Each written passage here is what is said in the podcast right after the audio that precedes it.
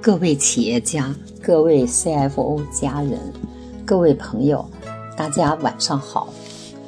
欢迎大家聆听 CFO 人开讲，了解关注 CFO 俱乐部优秀的财务人。我是王丽丽，二零零二年加入 CFO 三班，今天很荣幸与大家一起分享纳税筹划。在分享的过程中，如有相关咨询、学习更多，欢迎加入 CFO 俱乐部。CFO 俱乐部十七年，这里拥有七千多名学兄学妹们与我们在一起分享，快速更新财务领域知识的宽度。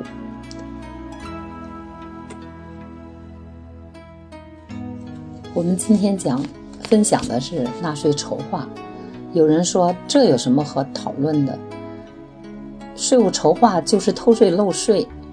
有人说这还不简单，天下人都知道，用不着筹划，做两本账就行，法不责众。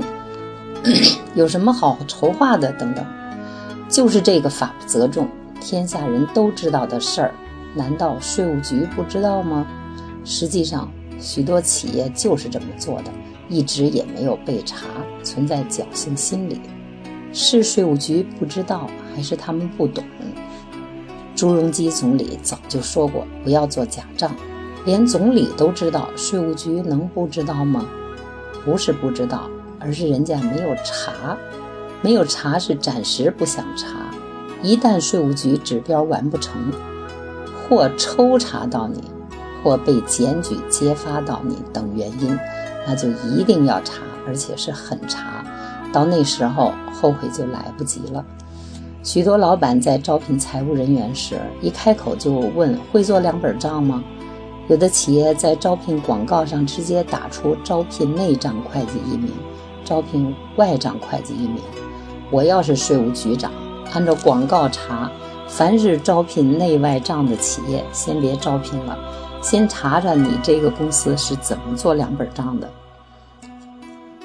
前两年，一家企业老板请我到他单位帮助看财务账做的是不是规范，财务人员一下子拿出两套账，告诉我这是内账，那是外账。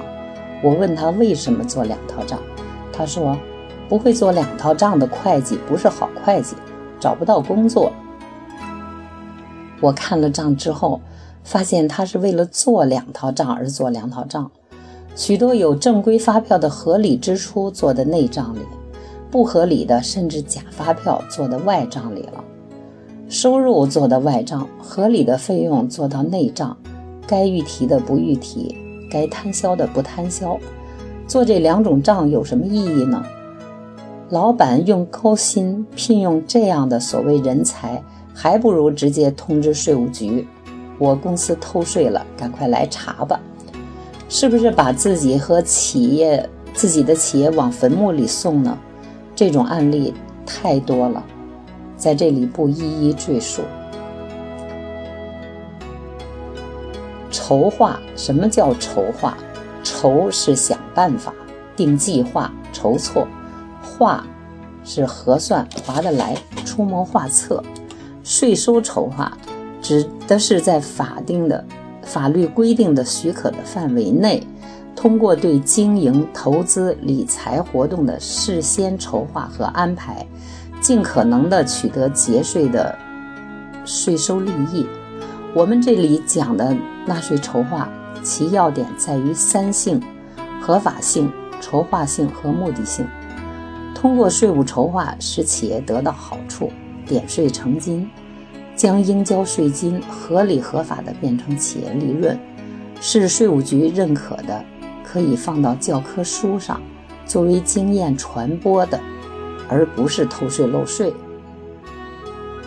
税收筹划是一个既大又小的课题，说它大是说它在一个企业中所占的分量，有的企业可以被税收压垮；说它小。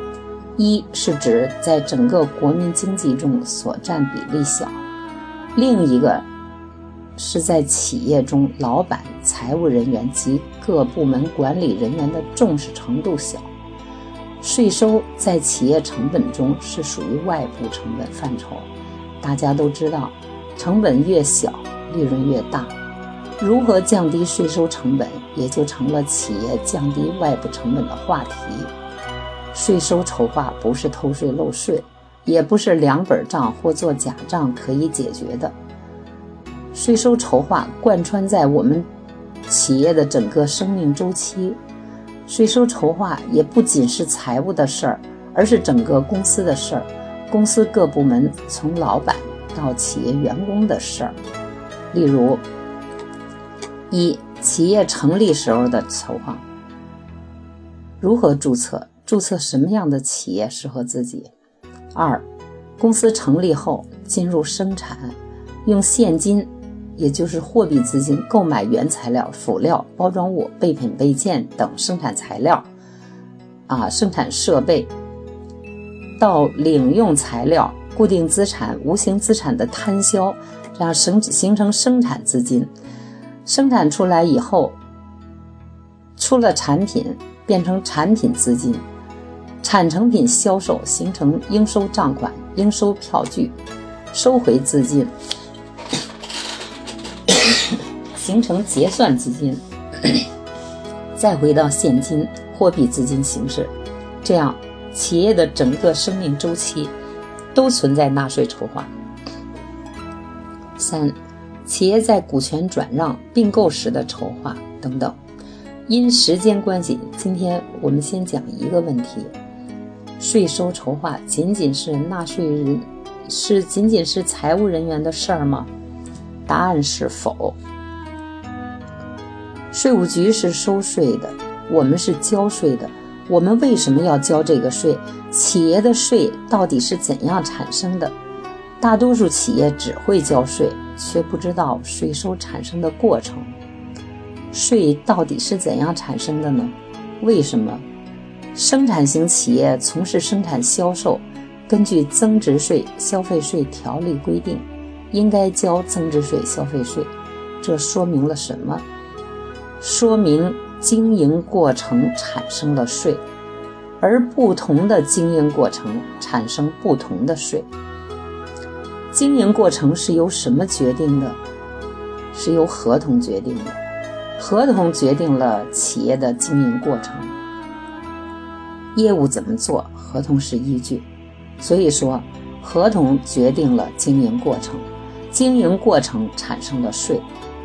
真正决定公司税收的是业务部门。合同是哪些部门签的呢？有没有财务部门去签合同的呢？没有，都是业务部门签合同。我们举个实际例子：财政部、国家税务总局发出通知，鼓励省油的小排量汽车生产，限制高耗的大排量汽车生产和进口。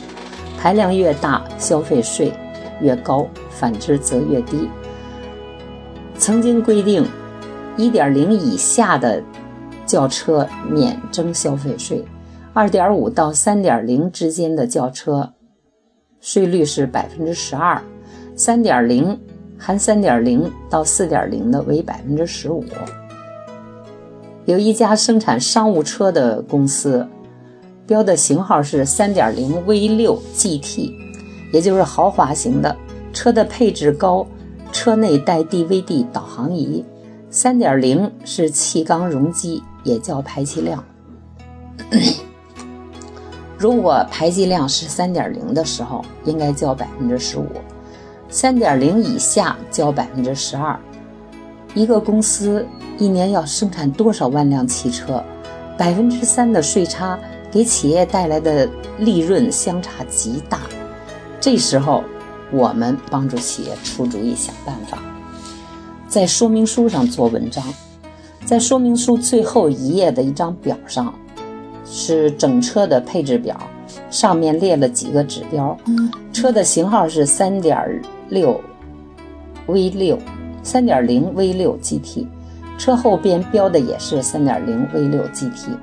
但是把排气量做了一个指标列在表上，表上的排气量是二点九八，告诉你三点零只是型号，二点九八才是真正的排气量。那么我问大家，当排气量是二点九八升时，财务是不是应该交百分之十二的税？这个时候，百分之十二是不是偷税呢？不是，这是依法纳税。当排气量是三点零的时候，财务应当交百分之十五。如果这个时候你再交百分之十二，那就是偷税。这说明什么呢？财务三点零的时候交百分之十五也是依依法纳税，二点九八交百分之十二还是依法纳税，但是相差百分之三。所以说，税怎么交不是财务做出来的，而是业务做出来的，是业务部门产生的税。由以上例子可以看出，税怎么交不是财务的事儿，而是业务怎么做，税就怎么交。老板让业务部门随便签合同，出了风险不怕。老板说：“我可以请法律顾问。”嗯，税务风险出了风险更不怕，我们有强大的财务做后盾，什么账都能做，都敢做，出了事儿全部由财务搞定。把税放到财务部门来解决，这是一个重大的误区。要想解决好税收问题，必须加强业务过程的税收管理，税收问题才能规范。前面前面业务先规范了，后面财务自然就规范了。结论是：经营合法不算合法，税收合法才是最终的合法。今天的 CFO 开讲纳税筹划就分享到这里，感谢大家聆听并一路关注、支持、影响，让我们共同努力，相约 CFO 俱乐部，不见不散。